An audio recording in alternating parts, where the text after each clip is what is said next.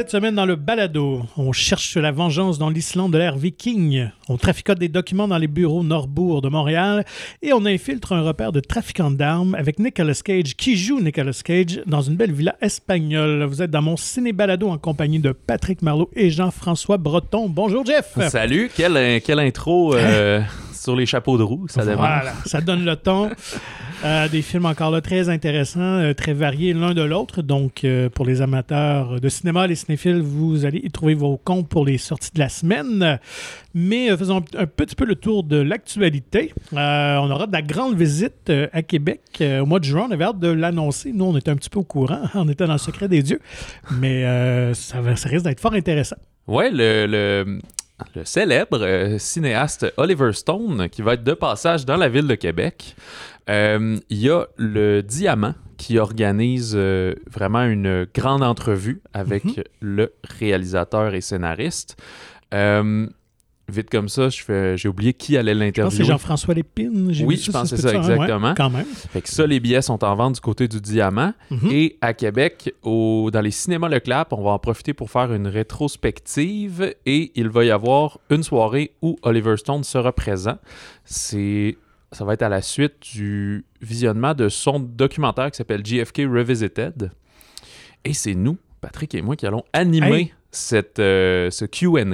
On, est très excités euh, par cette opportunité-là de se rencontrer. Euh, on a demandé au Cinéma Leclerc, puis les, les billets sont pas encore en vente, ça s'en vient. C'est juste que du côté du. c'est organisé en partenariat avec le Festival de cinéma de la Ville de Québec. Donc, du côté du FCVQ, on était prêt à annoncer pour le la grande entrevue au diamant. Mais pour du côté de Clap, je pense qu'il hmm. finalise le, comment dire, le, le, la mise en, la mise en, place, c'est ça, des films qui vont être présentés dans la rétrospective, parce que là, tout, c'est pas Oliver Stone qui débarque avec ses DVD, là. Il faut trouver ça à gauche puis à droite selon les distributeurs. Fait que, euh, on finalise ça, puis on nous dit que, bon, d'ici, euh, d'ici le mois de mai, là, donc à peu près dans une semaine ou deux, là, ça devrait être en ligne. Alors, euh, checkez ça. C'est le genre d'événement, je pense que si vous habitez à moins de deux heures de route, que vous êtes fan, ça peut valoir la peine. Effectivement. L'autant l'une ou l'autre des activités, là, à ce moment-là. Et puis, euh, ben moi, étant très fan, je dirais, de, des débuts d'Oliver Stone, peut-être jusqu'à Any Given Sunday. On, s'entend qu'après, euh, ça a été un peu plus mollo, mais euh, j'étais un grand, grand fan de, de JFK. J'avais vraiment trippé sur le film. J'avais acheté le livre de Jim Garrison. Je voulais vraiment en connaître plus. Donc, je vais être très curieux de voir le documentaire que je n'ai pas vu. Alors, ça, c'est certain que ça m'intéresse. D'autant plus qu'il y a un professeur de la région de Québec, du Collège Saint-Laurent, qui a participé au projet, qui est comme consultant. Fait que c'est vraiment une des sommités euh, sur l'assassinat de JFK, donc euh, ce que je ne savais pas. Euh, c'est super intéressant. Donc j'imagine qu'il sera dans, dans les parages à ce moment-là aussi. Donc fait que voilà, fait que c'est une très belle initiative. Espérons qu'on aura d'autres visites du genre à venir. C'est quand même trippant là, pour la ville de recevoir. Oui, exactement. Un, de ce que marquant là quand même. Ouais, je pense que ce qui aide, c'est qu'il est un peu à, ben, il pense qu'il est à la retraite là, ou ben pas mal, quoi, qu'il vient de faire un film là, fait que des petits voyages comme ça pour euh, visiter un peu et faire deux trois entrevues euh, ça fait son charme là. Je sais pas si un euh, je saurais pas qui là. J'arrive pas à donner mais un nom là d'un réalisateur réalisatrice qui travaille vraiment beaucoup. Ouais, genre un Spielberg là, ouais c'est ça qui fait deux films par année là. Je pense moins qu'il y a le temps là mais un Coppola quelque chose tu sais remarqué. Il va peut-être être, euh, occupé avec son nouveau film qu'il veut mettre en chantier depuis. Euh, ah ouais, le, le Métropolis, je sais plus. Mais en tout cas, belle initiative à la ville et tous les organismes impliqués. On souhaite euh, que, que, ça se perpétue. Puis on pourra vous faire un rappel quand les billets sont en vente pour notre événement. Écoutez, Oliver Stone, c'est bien, mais Patrick et moi, live, ça, ça n'a pas de prix. Ça, ça va être excitant. Euh, tout aussi excitant en termes de performance, euh, ben Céline Dion, qu'on va pouvoir voir euh, dans un film. par contre, elle va jouer elle-même. Je sais que ça fait plusieurs années qu'elle caresse l'idée de, jouer au cinéma. Il y a toutes sortes de rumeurs. finalement, elle va être dans un film où elle s'interprète, donc je dis elle-même. quand même curieux, une comédie romantique, mais un remake d'un film allemand. Ouais, je sais pas. Euh, en même temps. Ou suédois, je me rappelle plus. Est-ce que si, comme tu dis, elle, caresse l'idée de faire une entrée au cinéma, est-ce que c'est parce que finalement elle n'a pas tant d'offres ou tu sais c'est pas parce que tu veux que tu peux là, ou parce que tu peux que tu vas être bon ou bonne là. ou était-ce le désir de René aussi on sait pas. Ah peut-être c'est ça.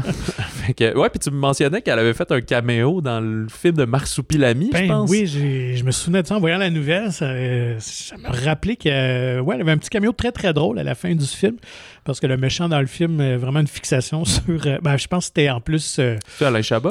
euh, non, Chris, euh, pas, Christophe Lambert. Euh, Lambert Wilson? Lambert Wilson. OK. Ouais, il me semble que c'était ça. donc, ça a donné une, scène assez cocasse. Alors, comédie romantique, donc, il prendra l'affiche en février 2023. On ne sait pas combien de temps d'écran Céline aura, mais ce que j'ai lu, c'est qu'il y aura une chanson nouvelle, euh, écrite pour la chanson. Pour le film. Pour les fans, pour, oui, oui, pour le film. Donc, euh, pour les fans de Céline Dion. Oui, c'est vrai qu'elle avait fait une chanson pour Deadpool 2. Mais elle n'était pas dans le film. Ça aurait pu être aussi un caméo euh, sympathique. Moi, je, ça me fait penser, on, discutait, tu sais, mettons, dans Trainwreck, là, qu'il y avait, mm-hmm. voyons, pas Dennis Rodman, mais LeBron James, tu sais, qui jouait lui-même parce que l'autre était un, je pense, son, son, physiothérapeute ou quelque chose comme ça. Je sais pas si ça va être ce genre de truc-là, un petit peu il faut rencontrer Céline Mais pour qu'il l'annonce, j'imagine qu'elle est là plus que 32 secondes. Euh, ouais. Mais peut-être 4 minutes. Genre, Le temps d'une scène. Parce que de mémoire, c'était pas, me semble, des comédiens archi connus non plus qui étaient la tête d'affiche. Donc, j'ai l'impression que le, marketing va être beaucoup, beaucoup mis sur Céline. Et ses fans, ben, on parle de film romantique pour filles. Donc, voilà. Euh, euh, mauvaise nouvelle pour les, fans de l'univers Spider-Man? Ben oui, je pense que Sony a décidé qu'il y avait trop de Spider-Man en ce moment. Ouais, là, je pas trop. aucune idée si ça a rapport avec euh, Morbius ou d'autres choses, mais le Spider-Man Across the Spider-Verse Part 1, donc la suite du dessin animé de 2017. Oui, quand même, je pense. qui devait prendre l'affiche en octobre 2022 et remise à juin 2023. Fait que ce sera pas pour le temps des fêtes, mais pour euh, l'été prochain. Et ils ont remis à la place dans la, cette slate-là, ce trou à l'horaire, euh, l'adaptation Lyle Lyle Crocodile, qui est un livre pour enfants euh, probablement plus anglo-saxon, un mm. petit crocodile vert en, dessin de Bernard Waber et non pas Bernard Weber. ça. Fait que ça va sortir en octobre. On, écoute, on sait rien de plus vraiment là-dessus. Puis moi, c'est j'ai vu le visuel, ça, me, ça me rappelle de quoi. Il y a Javier Bardem qui est attaché au projet ah, aussi. Euh, sinon, la partie 2, on a profité pour l'annoncer parce que ça aussi, on l'avait pas fait encore. Donc, lui, ça va être mars 2024. Donc, quand même, euh, près ah, d'un an d'attente. Ben ouais, mais moins d'un an. Parce qu'au départ, je pense que c'était supposé être un an. Les deux en à peu près octobre, novembre. Mais là, on fait juin puis mars. Fait que c'est peut-être parce qu'ils veulent faire les deux en même temps puis qu'il y en a un qui est pas assez près. Fait que. Histoire à suivre. Euh, euh, pour l'actu, autre chose? Ouais, non, j'irais des bandes annonces. Ouais. J'avoue qu'il y a. nous, on l'avait vu au, à Ciné-Québec mais on n'a pas, ça a passé sous, sous, notre regard que la bande-annonce était rendue disponible à tous. Fait qu'on oublie de vous en parler, mais c'est euh, Arsenault et Fils, le pour nouveau film, le suspense de Raphaël Ouellette. Ça met en vedette Guillaume Cyr, Karine Vanasse et Luc Picard. On sent qu'on va suivre une, famille de, braconniers. Mm-hmm. Euh, je me souviens pas si le récit se passe dans le coin du Témiscouata, parce que je sais que Raphaël Ouellette vient de là, puis il s'est inspiré un peu d'histoire de, de, son patelin. Fait mm-hmm. je pense que c'est dans ce coin-là. Euh, vous pouvez regarder ça, ça a l'air vraiment bon. Là, et ça sort très bientôt, le 17 juin, là, au début de l'été. Euh, puis les échos qu'on a eus sont excellent d'ailleurs sur le film. Tout à fait. Sinon, ben, grosse semaine pour Disney qui ont lancé deux bandes annonces, dont un euh, ben, un peu surprenante, en tout cas lancé euh, comme ça. On l'attendait peut-être avec la sortie de Doctor Strange, mais c'est celle du, du, prochain Marvel qui sortira au mois de juillet. Euh, donc, le quatrième film dans la saga de Thor, Thor Love and Thunder. Oui, Thor Amour et Tonnerre en français, une traduction directe. C'est le premier qui a un quatre films, dans le fond, le premier standalone hero, alors qu'on pensait que ça serait Iron Man, mais ça sera pas possible. Et. Euh, on peut même euh, qualifier de peut-être Gardien de Galaxie 2.5. En tout cas, euh, on ne sait pas à quel point il va être ben, présent, mais on les voit en tout cas. C'est ça, à la fin du Endgame, il, est, est, parti avec eux en laissant Asgard aux mains de Valkyrie. Mm-hmm. Puis Là, c'est la, la- la recette Disney. C'est juste un teaser. Ça dure une minute et demie. On voit pas le méchant encore. C'est juste pour nous montrer des images. Taika Waititi est encore aux commandes. Fait Ouais. que lui qui avait fait Ragnarok. Fait que je sais pas s'il va avoir autant d'humour, mais Ben, son esthétique puis son plaisir. est euh, présent dans la bande-annonce. On le voit. ben, euh, Korg, euh, Krog, Korg, Korg, ouais. Korg est le personnage de Pierre, mais qui est, dont Taika Waititi fait la voix, Mhm. va être encore là. Fait que ce qu'on comprend, c'est qu'il a dû faire des aventures un peu avec euh, les gardiens, Euh, mais là, il, est en quête, en recherche personnelle. Dans le fond, il se demande que à quoi bon la vie, quoi faire, et ben pas à quoi bon la vie, là, mais genre quoi faire avec son existence. Fait qu'il a l'air à laisser les gardiens aller de leur bord. Puis euh, Il va retrouver la forme. On peut voir Ouais, c'est ça, il se remet- à, à la Rocky. Exactement. à faire des grosses chaînes là, comme du. euh, euh, voyons, comment ça s'appelle, non? De- Du CrossFit. du CrossFit, Ouais, c'est ça. Et, mais surtout, le film va avoir. Ben, c'est le retour de, ben, de Tessa Thompson ça. en Valkyrie. On annonce aussi Jamie Alexander en Sif. Mhm. Et Nathalie Portman qui revient dans son rôle de Jane Foster et ben, Mighty Thor, je Ouais, pense qu'il l'appelle. Ouais, donc une version féminine de Thor. euh, donc on la voit d'ailleurs à la toute fin, Ouais, euh, assez. euh, Qui appelle le marteau, là, Mjolnir. euh, assez biffé, comme on dit en bon français. Elle a pris du poids de la, La masse gonflette. musculaire. Ouais, donc très hâte de voir ça. Puis on y euh, a. Ben, c'est ça, le méchant, il est pas dans la bande-annonce, mais. C'est joué par Christian Bale. Ouais, c'est euh. Gore the God Butcher. Ouais, qui est un tueur de Dieu. Donc, on, imagine que tous ces gens-là, de ce qu'on sait, vont se croiser leur route Valkyrie, Thor et euh, Mighty Thor. Ils vont travailler ensemble pour défaire Ouais, et, Christian Bale. Pas dans la bande-annonce, mais j'ai vu que Russell Crowe Mhm. ferait un certain Zeus. Ouais, ouais, ouais. Donc, euh, très prometteur. Moi, j'avais adoré euh, Thor Ragnarok et euh, juste dans la bande-annonce, avec l'utilisation de la chanson euh, Sweet Child of Mine Ouais. de Guns N' Roses, ça met le ton et je pense que ce sera un très, très bon succès. C'est en juillet, je n'ai pas noté Ouais, la date. Je, Euh, je pense que c'est le 8. le ça, gros week-end de de la fête des États-Unis ou dans ce coin-là, en tout cas. Euh, autre succès assuré, on ne peut pas se tromper, euh, quand on a le nom de Pixar et Buzz Lightyear, euh, ça a son public. Euh, mais un projet qui était quand même intéressant, ça fait quelques fois qu'on en parle. Évidemment, ce n'est pas le Buzz Lightyear des films d'histoire de jouets, mais vraiment celui qui a inspiré la ligne de ça. jouets, de, de figurines. Donc, quand même une approche intéressante. Mais euh, donc, une nouvelle bande-annonce où on dévoile quand même un peu plus de l'intrigue. Ouais, qu'on va être plus dans un, mondes, un genre de voyage temporel, donc qui se retrouve à travailler avec la petite fille de celle avec qui il travaillait, puisqu'il Mhm. s'est pris dans un genre de trou noir, puis que là, il se retrouve sur une planète. Je sais pas si c'est sur la Terre ou une autre planète contrôlée par des robots. Donc, on va voir un genre de Zorg, puis Ouais. euh, des trucs comme ça. Fait que c'est encore une bande-annonce assez courte. C'est juste que pour ce film-là, ils en ont fait trois. là. Un teaser d'une minute, une première BA où ça parlait d'une minute et demie. Celle-là, on a plus de, de- de moments de scénario aussi d'à peu près une minute trente, quelques gags. Mhm. Euh, ça a l'air très bien, puis ben, ça s'annonce pour être le grand retour au cinéma de Pixar, puisque Ouais. Alerte Rouge a été euh, euh, quoi, quoi, retiré des pieds, comme euh, comment on appelle ça, non? enlever le, le- le- le tapis de sous les pieds. là, ouais, ça ouais, c'est- quelque chose On comme peut ça. dire couillonner même. Ah oui, Disney. mais là, Pixar Bon, était pas content. pas moi qui l'ai bon, dit. voilà. Ah. Euh, donc en juin, ça pour, pour ouais, Lightyear. 17 juin. Ouais. Alors, euh, ben, on attaque les sorties de la semaine. euh, Moi, je commencerai par Norbeau, le ouais, film québécois. donc, ben oui, euh, très attendu. Oui, c'est ça. et Pas, pas juste par dépit, là. C'est excellent film. Donc, euh, réalisé par Maxime Giraud, qui nous avait donné euh, Félix et Mera. Ouais. Euh, donc, on le disait, en mettant en vedette François Arnaud comme Vincent Lacroix, Vincent Guillaume Otis qui incarne Éric Asselin, son bras droit, et Christine Beaulieu, donc une inspectrice des autorités marchés financiers. Alors, ben, je vais faire un petit résumé du film. Ou, euh, Ouais, ben on est au début des années 2000 à Montréal. Euh, Dans le fond, le- pour ceux qui, qui ont manqué peut-être cet épisode-là, euh, on, on va suivre la montée, euh, disons, e- excitante et éventuellement la chute euh, tout aussi brutale de la firme de gestion d'actifs, donc de, de, f- euh, de- de placement. Norbourg et le, le jeune PDG Vincent Lacroix. Sauf que lui, ce qu'il va faire, c'est utiliser des stratagèmes euh, plutôt frauduleux, mais qui vont être pas mal initiés par son collègue Éric Asselin, qui lui était un ancien inspecteur. Fait que dans le fond, alors qu'au début, euh, il, il commence à inspecter, donc en- enquêter, pardon, sur euh, Norbourg, il réalise comme crime, ils ont de l'argent, puis ils ont l'air bien ce monde-là. Moi, je suis comme pogné dans ma job. euh, un peu plate. Fait qu'il décide de, de, de, changer de camp, finalement, et dire ben moi, je suis inspecteur, fait donc je vais connaître un peu les magouilles pour arriver à tout cela. Et c'est ça qui est fascinant de voir. Donc, l'histoire est justement plus du point de vue du personnage d'Eric Asselin, qui est un personnage qui est un peu plus dans l'ombre au moment des, enquêtes, mais on comprend pourquoi.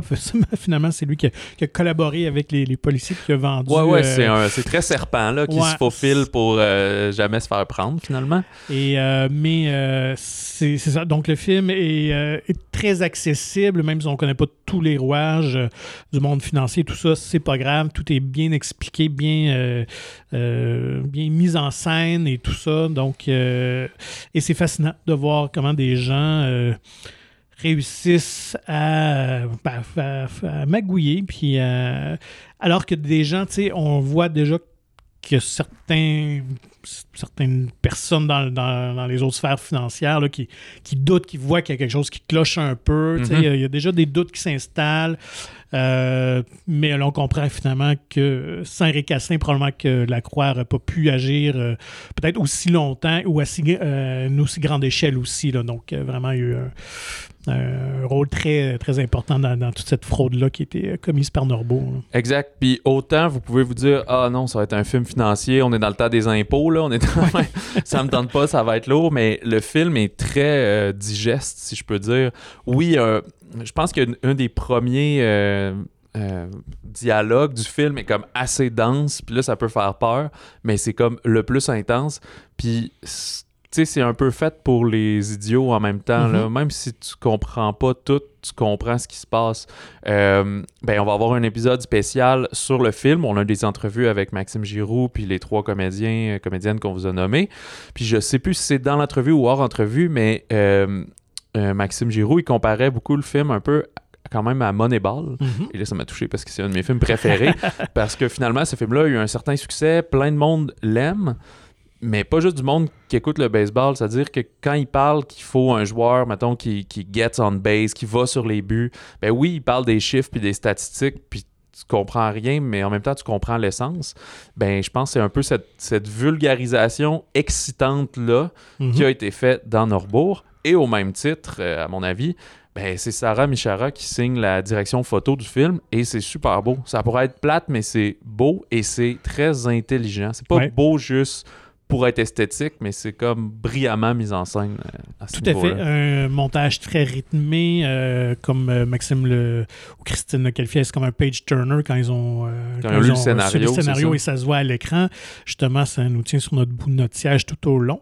Et il y a toujours quelque chose de jouissif de voir des, des crosseurs agir sans morale aussi mm-hmm. et d'avoir quelqu'un, donc Christine Beaulieu, qui essaie de dépogner aussi. donc, vraiment, et les comédiens sont vraiment superbes. Bonne chimie entre Vincent Guillaume c'est François Arnaud euh, comme on en discutait avec euh, Vincent Guillaume, là, pourrez l'entendre dans quelques jours, euh, le film ne se veut pas moralisateur parce qu'en fin de compte, on se pose la question à nous-mêmes aussi, ou à, vous dans la salle, qu'est-ce qu'on aurait fait dans cette mm. situation? Est-ce qu'on aurait dit non, non, non, ou on aurait embarqué, ou jusqu'à quel point on se serait mis le bras dans l'engrenage un peu? Et justifier nos actions aussi, parce que c'est un peu ça que Vincent Lacroix faisait toujours il justifiait toujours ses, magouilles et tout ça en se disant toujours ben on va finir par rembourser tout ça. Ouais, c'est ça, je pense.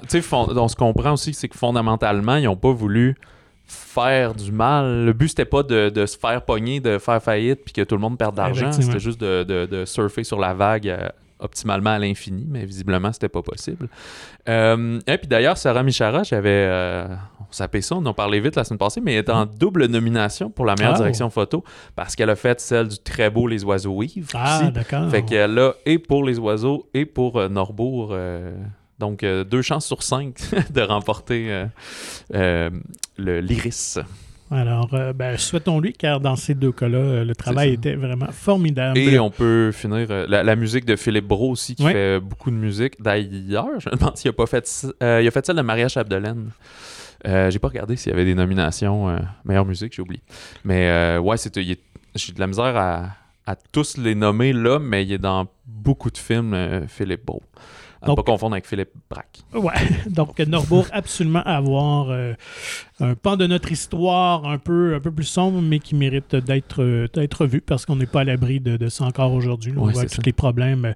Maintenant, c'est beaucoup dans le Bitcoin que ça se transfère, mais ouais, on, on, écoute, on voit dans l'actualité. Ça fait beaucoup partie aussi, comme disais, c'est sûr que comme à chaque fois en police, à chaque fois qu'il y a un, euh, un fraudeur, mais aussi, euh, mettons, un hacker ou des choses comme ça, ben, le, bon côté de la loi est toujours en rattrapage vers, c'est toujours en train de courir après les mhm. brigands. Et ça, d'une certaine façon, ça vient toujours resolidifier par la suite les, moyens de, détourner ou d'être illégal, de commettre les méfaits. Fait que là, ça, c'est un, un charabia que j'ai pas, mais tu sais, l'affaire Norbourg a resserré des choses euh, au, niveau de la sécurité, si on veut, du placement puis de la gestion des actifs. Tout à fait. Euh, on y va pour quel? Euh, ben, on parlait de belles images et de, direction photo. je pense qu'on pourrait aller sur The Northman de Robert Eggers, lui qui avait offert The Witch, The Lighthouse, le maintenant The Northman. Ben voilà. Est-ce qu'il va être dans les deux? À l'infini. Ben, je pense pas. En fait, son prochain, je fais une parenthèse tout de suite, son prochain projet, ça va être euh, Nosferatu, ah, un remake. Euh, fait qu'à moi qu'il l'appelle The Nosferatu. Donc, déjà, en citant ces films-là, ben, euh, esthétiquement, visuellement, c'est toujours impeccable dans les deux cas. Ouais. Euh, c'est le même directeur photo, même que les, ces deux précédents films. Alors, euh, The Northman, que raconte-t-il? Ouais. L'homme du Nord euh, en français. On est à peu près au 10e siècle et on suit Hamlet, qui est un prince nordique qui se lance en fait tout simplement dans une quête de vengeance pour ben, venger la mort de son père, la, la capture de sa mère, qui est prisonnière, et ben pour tuer euh, son oncle, en fait, mhm. qui euh, est le traître. Fait que c'est l'histoire d'Hamlet. Ben, c'est ça, ça vous dites, me semble que la prémisse m'est familière. Ben, euh, c'est ça, je suis allé fouiller un peu, et évidemment, c'est c'est la légende scandinave qui a inspiré notre bon William Shakespeare pour sa pièce de théâtre. C'est ça. Et là, c'est un film d'à peu près deux heures et quart. Fait que là, on se dit, mhm. mais pourquoi ça se résume en deux phrases? Ben, c'est parce que j'avouerais que, tu sais, s'il y avait une tagline à mettre sur le poster, je pense que ça serait La vengeance est un plat qui se mange froid. Ouais. Lentement et froid. C'est ça. Euh, oui, très froid, effectivement, dans ce cas-ci. Et euh, c'est ça, parce que là, notre bon Hamlet, qui est joué par euh, Alexander Skarsgård, mm-hmm.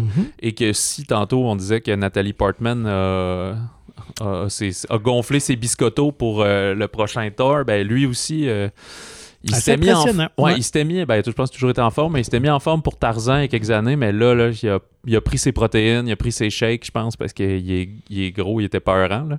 ouais euh, il y a aussi Anya Taylor-Joy qui va jouer une genre de sorcière esclave un peu qu'il va rencontrer sur son passage. Sa mère est jouée par Nicole Kidman, son père par Ethan Hawke. On a aussi Willem Dafoe qui fait aussi un genre de sorcier fou mm. du roi. Euh, Crazy Guy. Mhm. un petit caméo de Björk aussi. Et euh, le méchant, l'antagoniste, joué par Claes Bang, est un peu moins connu. Moi, je l'avais vu dans The Square à l'époque. Il fait le, directeur du musée.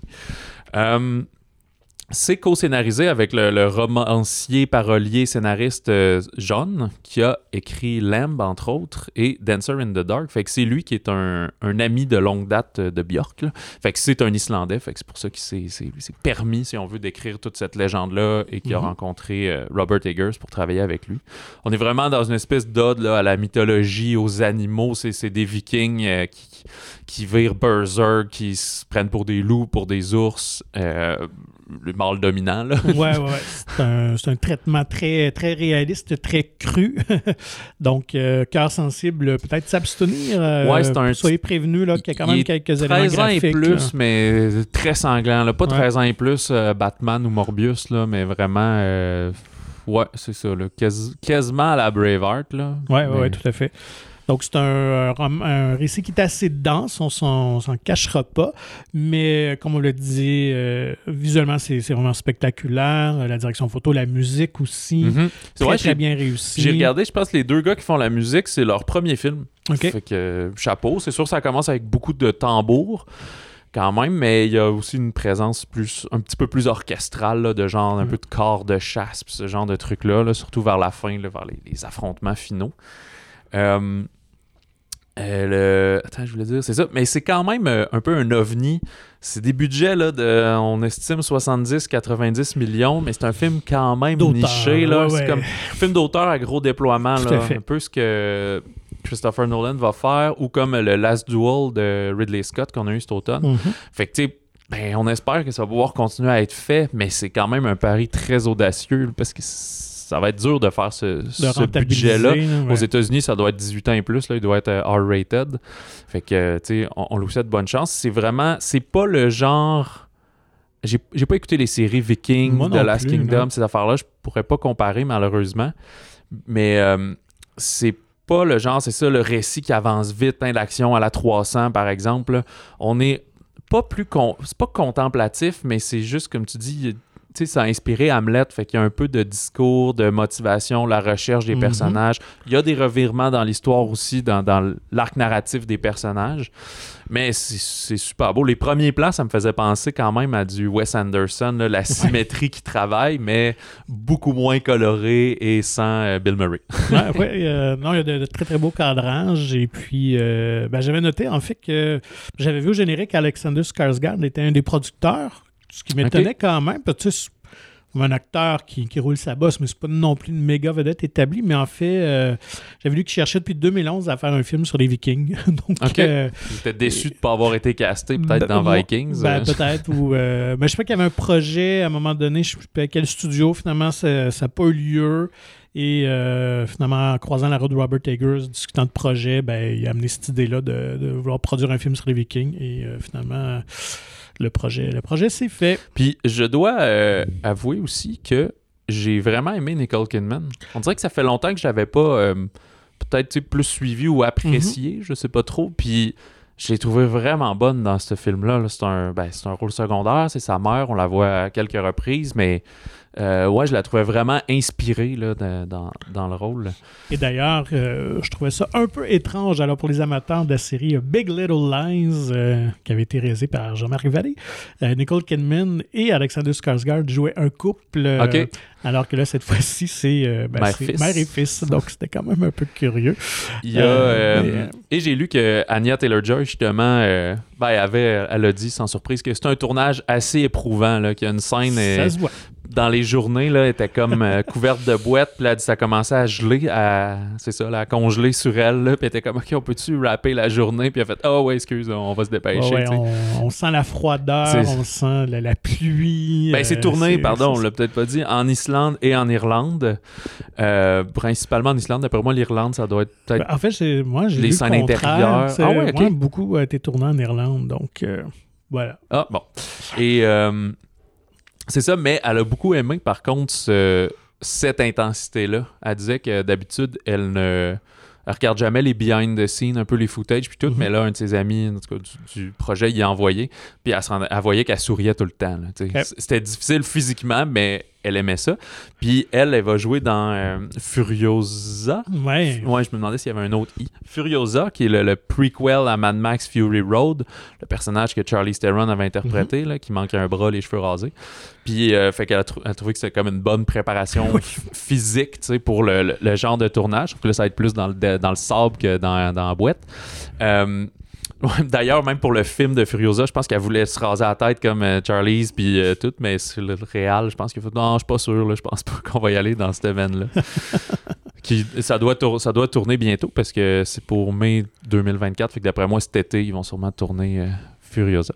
Bref, The Northman, c'est c'est un très bon film. C'est un très beau film. Mm-hmm. C'est mais c'est gore. C'est ouais, brutal.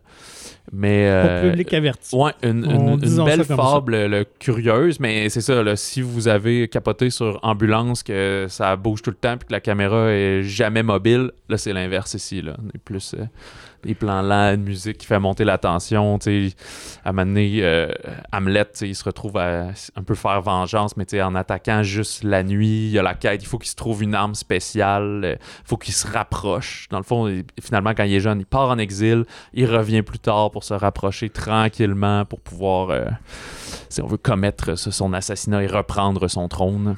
Mm-hmm. Réussira-t-il? Hmm. Alors, euh, si vous cherchez quelque chose de peut-être un peu plus léger pour votre, euh, pour votre week-end, euh, ben quand même un drôle d'ovni aussi qui avait piqué notre curiosité. The Unbearable Weight of Massive Talent.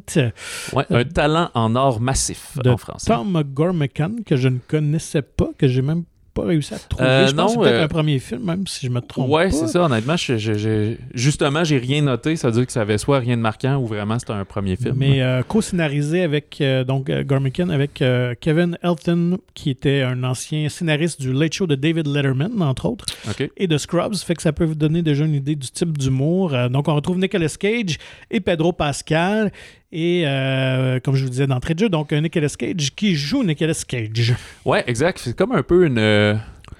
Pas, pas, pas une forme, mais une genre de lubie sur ce que serait la vie ou ce qu'est la vie de Nicolas Cage. Fait Mhm. qu'il se joue lui-même. Euh, il est rendu quand même endetté parce qu'il vit dans un hôtel, euh, mais il est en processus de séparation avec sa femme. Sa relation avec sa fille est pas très bonne parce qu'en fait, euh, il est trop focusé sur sa carrière, très égocentrique. Fait que tout Mhm. tourne autour de lui puis de ses projets. Euh, fait que là, pour rembourser une partie de ses dettes, son agent, joué par euh, Neil Patrick Harris, euh, reçoit une offre là, d'un, milliardaire un peu espagnol qui tripe sur Nicolas Cage puis qui veut juste le payer une coupe de millions pour qu'il vienne passer euh, du temps sur son île, ben, dans son, sa villa, genre son Mhm. manoir. Fait que là, bon, il est un peu pas le choix, fait qu'il accepte.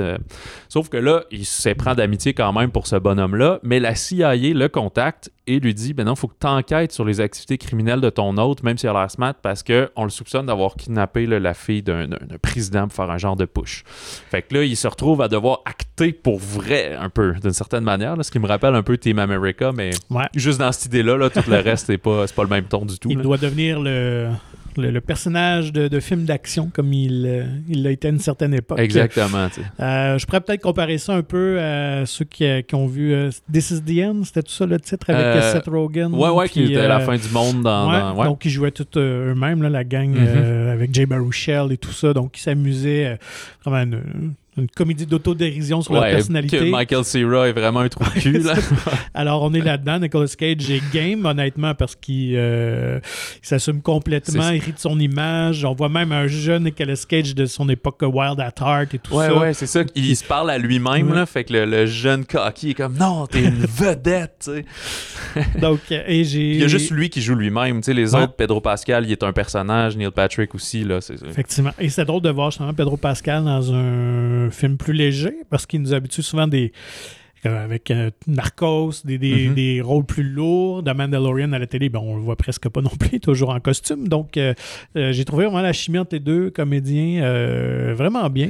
Ouais, puis il y a un très bon sens du, de la comédie, Pedro Exact. Pascal. ouais. Puis je, en fait, c'est, comme un, un de mes coups de cœur du film, l'idée générale du film, puis Pedro Pascal, Ouais. je trouve vraiment bon. Il y a beaucoup de jeux de sourcils, mais pas, euh, pas comme The Rock, là, genre, pas cheesy, là, mais juste souvent, tu sais, qu'il va froncer, puis là, quand il réalise quelque chose, là, tu vois tout son front qui se déplisse, puis euh, ouais, je, je le trouvais vraiment bon.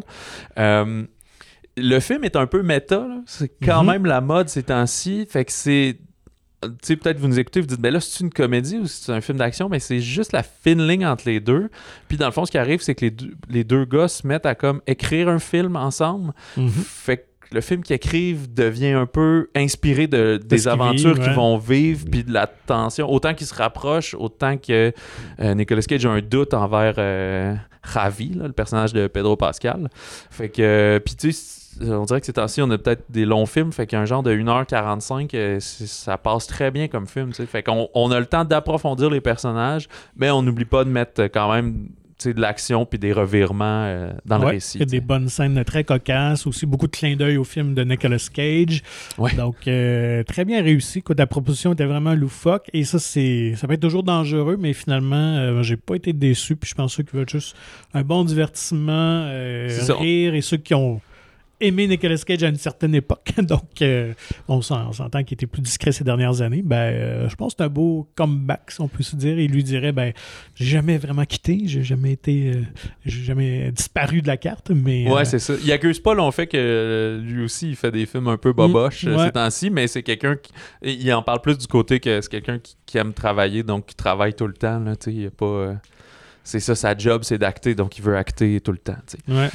Que, ouais, très sympathique. Unbearable Weight of Massive Talent ou un talent en or massif en version française. Euh, dans les autres sorties, on a Les Méchants, euh, d'un film d'animation de Pierre Périfel. Avec euh, les voix originales, c'est Sam Rockwell, l'humoriste Mark Maron, Aquafina, Craig Robinson, qu'on connaît dans c'est le Pontiac Bandit dans Brooklyn Nine-Nine, et Anthony Ramos, qu'on avait vu dans In the Heights. C'est une adaptation de la populaire série de livres jeunesse de Aaron Blabey.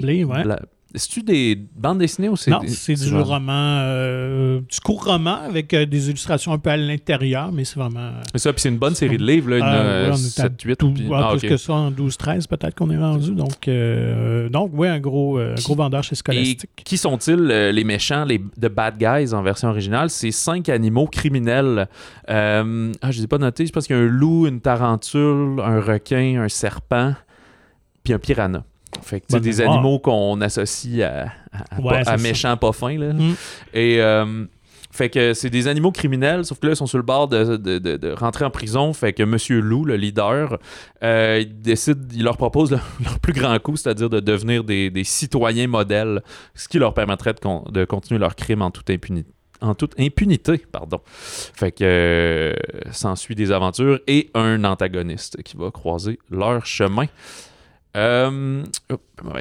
Madeleine Collins de Antoine Barrault. C'est un drame slash suspense euh, psychologique avec l'excellente Virginie Efira.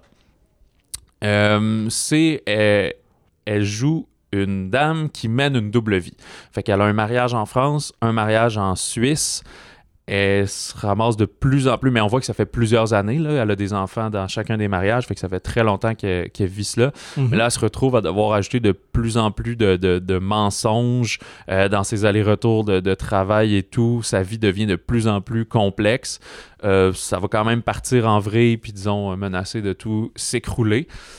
Puis, ben, ça l'amène peut-être presque à la folie. C'est un film que j'avais eu la chance de voir dans euh, Cinémania cet automne. Fait que, honnêtement, je, je, je, comptais plus à ce qui arrive au, cinéma. C'est quand même plusieurs mois, mais euh, le voici, le voilà. C'est quand même un très bon drame, très intéressant, un peu à la. Il y a une petite sauce Hitchcockienne, là, de. de peut-être pas autant de suspense, mais de conflit psychologique, je dirais, d'une certaine manière. Euh, puis Virginie Efira est toujours excellente. Euh, Mes très chers enfants de Alexandra Leclerc, une comédie française. C'est un couple de retraités qui se sentent vraiment délaissés par leurs enfants. Fait que pour, euh, disons, attirer leur, sympathie, leur capital de sympathie, ils, ils, font semblant de gagner à la loterie genre 18 millions d'euros, une somme astronomique. fait que bon, ce genre de comédie, fait combien de temps ils vont être capables de de, faker ça, le fake it till you make it un peu, avec euh, Josiane Balasco et Didier Bourton. Et euh, Charlotte de Taïrana et Éric Warin, qui est un drame biographique animé sur la vie de la peintre euh, juive allemande Charlotte Salomon. Euh, qui est célèbre pour avoir fait une série de, plus de 700 peintures qui s'appelait Est-ce la vie ou du théâtre, où elle avait décidé de raconter toute sa vie en peinture, euh, un peu pour avoir des souvenirs, parce que ça, elle a fait ça comme fin des années 1930, fait que c'était pas une bonne période pour mhm. être euh, juif en Allemagne. Fait que. Et malheureusement, en fait, elle est décédée là, à l'âge de 26 ans là, dans les camps à Auschwitz. les Voix, c'est un film d'animation. C'est les mêmes studios qui avaient fait La Passion de Van Gogh. Mais c'est pas le même genre d'animation, dans une animation plus euh, traditionnelle. Mhm. Euh, et euh, les voix françaises, c'est Marion Cotillard, il y a Anne Dorval aussi et Romain Duris qui prêtent leur voix. Fait que c'est pas un dessin animé pour enfants, mais c'est pas non plus. ça se trouve, c'est moins violent que The Northman. si vous voulez aborder des sujets de discussion en famille, ça peut être intéressant. Et euh, ben, c'est ce qui conclut cet épisode. Euh, on vous présente euh, normalement lundi l'épisode spécial sur Norbourg. Vous avez le temps, la première fin de semaine est toujours critique pour pour un film. Vous avez le temps d'aller le voir au cinéma. Euh, la semaine prochaine, on vous parle entre autres de Noémie dit oui de Geneviève Albert avec Kelly Depot qu'on avait vu dans La déesse des mouches à feu où on parlera de prostitution euh, et de prostitution juvénile. Un film très percutant euh, qui mérite d'être vu par, par vos ados, plus grands ados en tout cas. Un film qui va susciter la discussion, assurément. Donc, euh, on a bien hâte euh, de vous en parler. Ouais, d'ici là, vous pouvez nous contacter, balado au singulier à commercial. Et nous vous invitons à vous procurer gratuitement le magazine Mon Ciné. Là, euh, le nouveau vient de partir sous presse, ah. alors lui s'en viendra très bientôt. Mais les films présent et de la fin de semaine et les, euh, chroniques sont encore euh, totalement pertinentes. Alors, il est disponible dans plusieurs cinémas de la province et en version numérique. S'il n'est pas dans votre cinéma favori, mhm. eh bien, vous pouvez nous, nous, écrire pour nous demander ou leur écrire pour leur demander de faire rentrer le magazine dans ce cinéma. Visitez le monciné.ca pour plus d'informations. Excellent. Bien, sur ce, on vous souhaite euh, une bonne fin de semaine, du bon cinéma et du bon popcorn.